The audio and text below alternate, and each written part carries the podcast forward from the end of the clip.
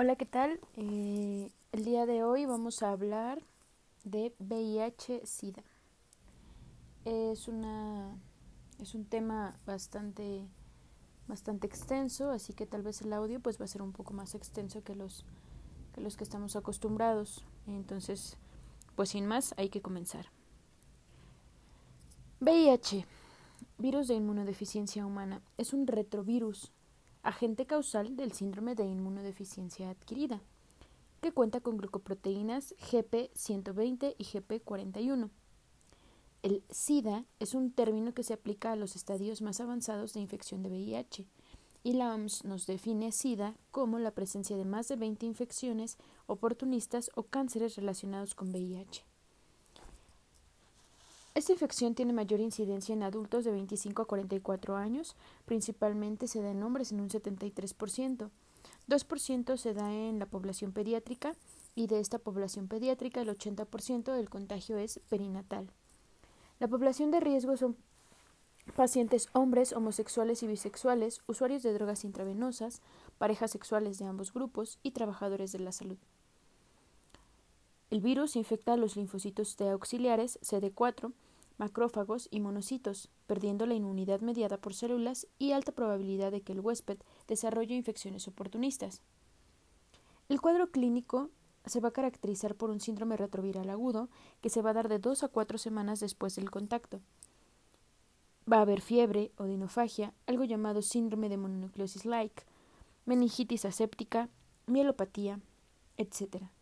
La infección crónica se va a caracterizar por fiebre de más de un mes de evolución, pérdida de más del 10% de, peso corporal, síndrome diarreico de más de un mes de evolución, angiomatosis vacilar, cándida vaginal de más de un mes con mala respuesta al tratamiento, candidosis orofaringia, displasia cervical severa o carcinoma cervicouterino. Para el diagnóstico vamos a utilizar, puede ser, bueno, eh, existe la prueba rápida de VIH o ELISA o el diagnóstico confirmatorio que será el ensayo con Western blot o inmunofluorescencia directa. Aquí vamos a checar una parte muy importante que viene en el algoritmo de la guía de práctica clínica y nos dice lo siguiente. Paciente con factores de riesgo para infección por VIH se hace una ELISA o una prueba rápida. Si esta sale positiva, se tiene que repetir el ELISA. Si esta vuelve a salir positiva, entonces se realiza una prueba confirmatoria de Western blot. Si la prueba de Western blot sale positiva, entonces tenemos diagnóstico de VIH. Ahora, en otro caso, si nuestra primera prueba rápida o ELISA sale positiva, repetimos la prueba ELISA, pero si esta segunda sale negativa, se, debe repetir ELISA en tres meses o valorar la realización de PCR cualitativa en prima infección. Eh, si la segunda prueba sale positiva, se realiza el Western blot y este sale negativo, se realiza una prueba de PCR cualitativa de VIH. Si la nueva ELISA para VIH sale positiva, entonces tenemos diagnóstico de infección por VIH. Bien, ahora si nuestra primer prueba rápida o ELISA sale negativa, considera repetir la prueba en tres meses. Si la nueva ELISA sale positiva, después de estos tres meses, o sea, la primera negativa, pero la segunda positiva, se realiza un Western blot confirmatorio y de aquí otra vez nos vamos. Si sale Western blot positivo, es infección por VIH, si no, vamos a la realización de PCR cualitativa de VIH esta nueva, si sale positiva, pues nos hará el diagnóstico. Si la primera ELISA o prueba rápida sale negativa, realizamos la segunda en tres meses. Si vuelve a salir negativa, el paciente no tiene infección por VIH y le debemos de dar recomendaciones de medidas preventivas, cuidados y vigilancia. Una vez realizado el diagnóstico, debemos obtener en el paciente pH, química sanguínea, ego, pruebas de función hepática, lípidos, BDRL, hepatitis B y C, PPD, serología para citomegalovirus, carga viral, cuenta de linfocitos TCD4 y TCD8 y revisar el fondo de ojo si tenemos CD4 positivos en menores de, de 50 células por mililitro. Debemos de repetir la química sanguínea y la BH cada 4 a 6 meses, el perfil de lípidos cada 6 meses si es anormal y cada 12 meses si es normal. Examen general de orina cada seis meses si el paciente tiene tratamiento con tenofovir. Citología vaginal cada año. En hombres con sexo con hombres, tacto rectal y papanicolao. Y si es anormal, se realizará anoscopía. En cuanto al tratamiento, la guía de práctica clínica dice que todas las personas con infección por VIH con viremia detectable, independientemente de su cifra de linfocitos CD4, debe iniciar tratamiento antirretroviral lo más temprano posible después del diagnóstico. Se debe obtener la cuantificación de la carga viral antes del inicio del tratamiento antirretroviral y posterior a ocho semanas para evaluar la eficacia biológica del tratamiento antirretroviral y para la toma de decisiones terapéuticas. Los esquemas recomendados son dolutegavir, abacavir y la mibudina, el primero. El segundo, dolutegavir, tenofovir alafenamida y emcitravina, emtricitabina. El tercero, el vitegavir, covicistat, tenofovir alafenamida y emcitravina. El esquema de inicio preferido es con dos inhibidores de la transcriptasa inversa, análogos de nucleócidos, y con un inhibidor de la transcriptasa inversa, no nucleócidos. Si se sospecha que el paciente puede tener mala adherencia al tratamiento, entonces se pueden utilizar inhibidores de la proteasa reforzados. No debemos usar efavirenz en el primer trimestre del embarazo, ni sidobudina en pacientes que utilizan más de 20 miligramos de omeprazol. En caso de falla terapéutica, la guía de práctica clínica menciona que se debe realizar un estudio de resistencias y determinar el tropismo viral para dar un esquema óptimo. La profilaxis post-exposición es tratamiento antirretroviral lo más temprano posible después de la exposición y administrar las primeras 24 horas tres antirretrovirales durante cuatro semanas.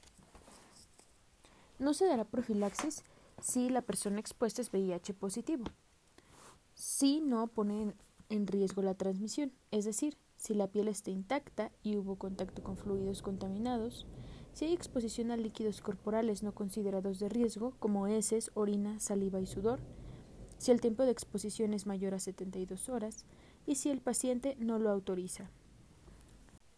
Algo muy importante que debemos de tener en cuenta son las manifestaciones clínicas de la infección crónica, y las infecciones oportunistas.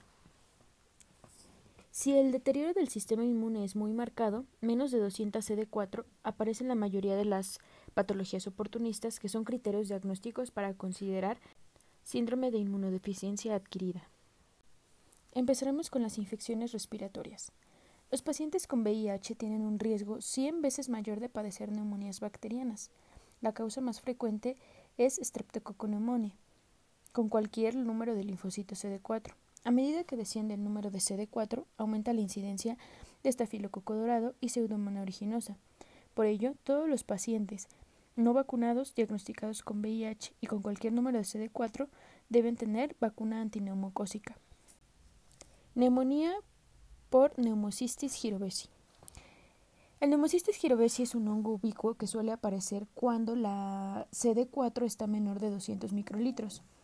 El cuadro clínico es insidioso. Hay fiebre o febrícula, tos no productiva, molestias retroesternales y astenias.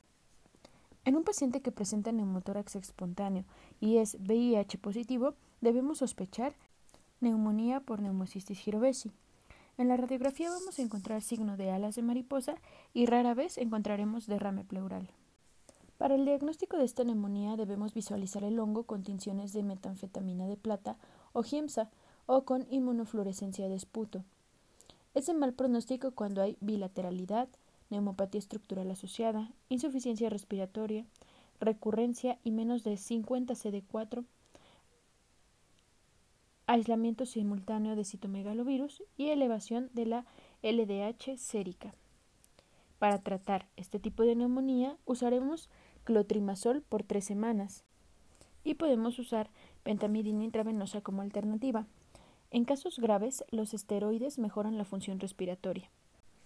Otra de las infecciones respiratorias y una de las más importantes en pacientes con VIH es la tuberculosis. Un tercio de todas las muertes en el mundo por VIH se asocian con tuberculosis. Aproximadamente esta se presenta cuando hay CD4 de 326. Es más frecuente que estos pacientes tengan tuberculosis diseminada. La pauta estándar de tratamiento no difiere de la de la población en general. Usando las mismas combinaciones de fármacos, se recomienda por nueve meses. Los antirretrovirales en pacientes con tuberculosis se pueden utilizar, sin embargo, iniciarlos justo al mismo tiempo puede provocar que aparezca un síndrome inflamatorio de reconstitución inmune, por lo cual en pacientes con TCD4 mayor de 50 se debe iniciar tras finalizar la fase de inducción de tuberculosis, más o menos a las 8 semanas, y esto reduce la aparición de este síndrome. Y en pacientes con TCD4 menos de 50 debe iniciarse dentro de las dos primeras semanas desde el inicio del tratamiento antituberculoso. En meningitis tuberculosa se recomienda no usar tratamiento antirretroviral hasta no completar las 8 semanas de tratamiento independientemente del CD4. Las combinaciones que podemos utilizar son tenofovir más emtricitabina o acabavirlamibudina más efavirenz. Pasamos ahora a la patología de la cavidad oral asociada a virus de inmunodeficiencia humana y vamos a tener principalmente la candidiasis oral. La forma más frecuente es la pseudomembranosa o muget. Es una infección oportunista. El tratamiento es fluconazol vía oral. Es importante ya que la candidiasis oral refleja la gran depresión del sistema inmune, e indica la necesidad de iniciar profilaxis con clotrimazol frente a neumocistis. Podemos encontrar también en estos pacientes aftas orales. En ocasiones afectan hasta el esófago. No tienen etiología clara y el tratamiento es con esteroides o talidomida si no hay respuesta. Encontramos asimismo esofagitis en el paciente con VIH. La causa más frecuente es Candida albicans, que se considera un criterio para poder diagnosticar SIDA. El tratamiento es fluconazol vía oral o intravenoso por 10 a 14 días. Cambiando un poco de tema, nos vamos a, las afecciones gastrointestinales, en la cual vamos a tener diarrea en el paciente por VIH, y estos pacientes tienen especial susceptibilidad a padecer salmonela. Si tenemos un paciente con diarrea, deben reconocerse muestras para tejido bacteriano, parásitos y búsqueda de Clostridium difficile. En cuanto a la enfermedad hepática, un tercio de las muertes de pacientes infectados por VIH se debe a hepatopatía crónica, virus de hepatitis B o virus de hepatitis C. En este caso podemos utilizar la combinación de tenofovir más emtricitabina o lamivudina. Es importante asimismo abordar las complicaciones neurológicas relacionadas a pacientes con VIH. Eh, en este caso vamos a encontrar meningitis aséptica, que afecta más a los pares craneales 5, 7 y 8, y meningitis criptocócica, que va a estar causada por Cryptococcus neoformans. Ya habíamos abordado un poquito de criptococo eh, de manera aislada, pero vamos a recordar que es la causa más frecuente de meningitis oportunista en el paciente por VIH y que es pregunta de Proedumet. ¿Cuándo se va a dar? Principalmente cuando hay CD4 menos de 100. Se presenta con fiebre y mínima cefalea o simplemente como alteración de la conciencia, y hay lesiones parecidas a las de molusco contagioso. La clave para el diagnóstico de la meningitis criptocócica es el líquido cefalorraquídeo con pleocitosis linfocitaria y 50% de hipoglucorraquia, la tinción de tinta china y la imagen de huevo frito. El diagnóstico definitivo se debe hacer siempre con cultivo. El tratamiento para meningitis criptocócica es anfotericina B, combinada con flocitocina intravenosa por dos semanas. Si se negativiza el cultivo de líquido cefalorraquídeo, se puede pasar a tratamiento con fluconazol de mantenimiento por 10 semanas. Es muy importante que no utilicemos corticoides para la meningitis. Vamos a hablar también de toxoplasmosis cerebral. En un paciente con VIH, la presencia de lesiones ocupantes del espacio intracraneal hipodensas y con captación en anillo deben hacernos pensar en toxoplasmosis cerebral, que es una infección oportunista y es la más frecuente del sistema nervioso central. Entonces, recordemos, la causa más frecuente de meningitis en el paciente con VIH es la meningitis criptocócica, pero la infección oportunista más frecuente del sistema nervioso central es la toxoplasmosis cerebral y esta la vamos a encontrar cuando el CD4 sea menor de 200. El diagnóstico definitivo es una biopsia cerebral, así que mientras tanto se dará tratamiento empírico y se dará diagnóstico si responde al tratamiento. Los esteroides se reservan para casos imprescindibles por edema perilesional importante y el tratamiento de elección será sulfadiacina más pirimetamina. Y se deberá hacer profilaxis primaria con clotrimazol en pacientes que tengan CD4 menos de 100. Otra área importantemente afectada en los pacientes con infección por virus de inmunodeficiencia humana es la oftalmológica, y aquí hablaremos de retinitis por citomegalovirus. Los pacientes de alto riesgo de retinitis por citomegalovirus son pacientes que tengan CD4 menos de 100 y deben realizarse un examen oftalmológico cada 3 a 6 meses. que puede haber? Pérdida de la visión progresiva, indolora, irreversible y bilateral. En el fondo de ojo se puede encontrar hemorragia y exudado perivascular. El tratamiento debe ser con valganciclovir vía oral más ganciclovir intraocular. Y por último, hablaremos de neoplasias. Y aquí creo que todos estamos conscientes de que la más importante es el sarcoma de Kaposi ya que es la neoplasia más frecuente en el virus de inmunodeficiencia humana y se puede dar incluso en pacientes que tengan un recuento de CD4 normal. Etiológicamente se relaciona con el virus de herpes número 8. Los órganos más afectados van a ser la piel, los ganglios linfáticos, tracto gastrointestinal y pulmón. El tratamiento en formas localizadas va a ser radioterapia con bimblastina intralesional y crioterapia. En el sarcoma de Kaposi diseminado el tratamiento antirretroviral es fundamental, además de la quimioterapia con antraciclinas, como danorubicina o doxirubicina. Pues bien, aquí terminamos uno de los temas más importantes y largos en cuanto a medicina interna. Eh, hay que estudiarlo bien, hay que leer puntos clave y tener en cuenta todas las manifestaciones diversas en cuanto a las infecciones oportunistas para lograr tener el mayor número de aciertos en cuanto a este tema en nuestro ENARM. Eh, pues me despido de ustedes y nos escuchamos en la próxima. Nos vemos. Bye.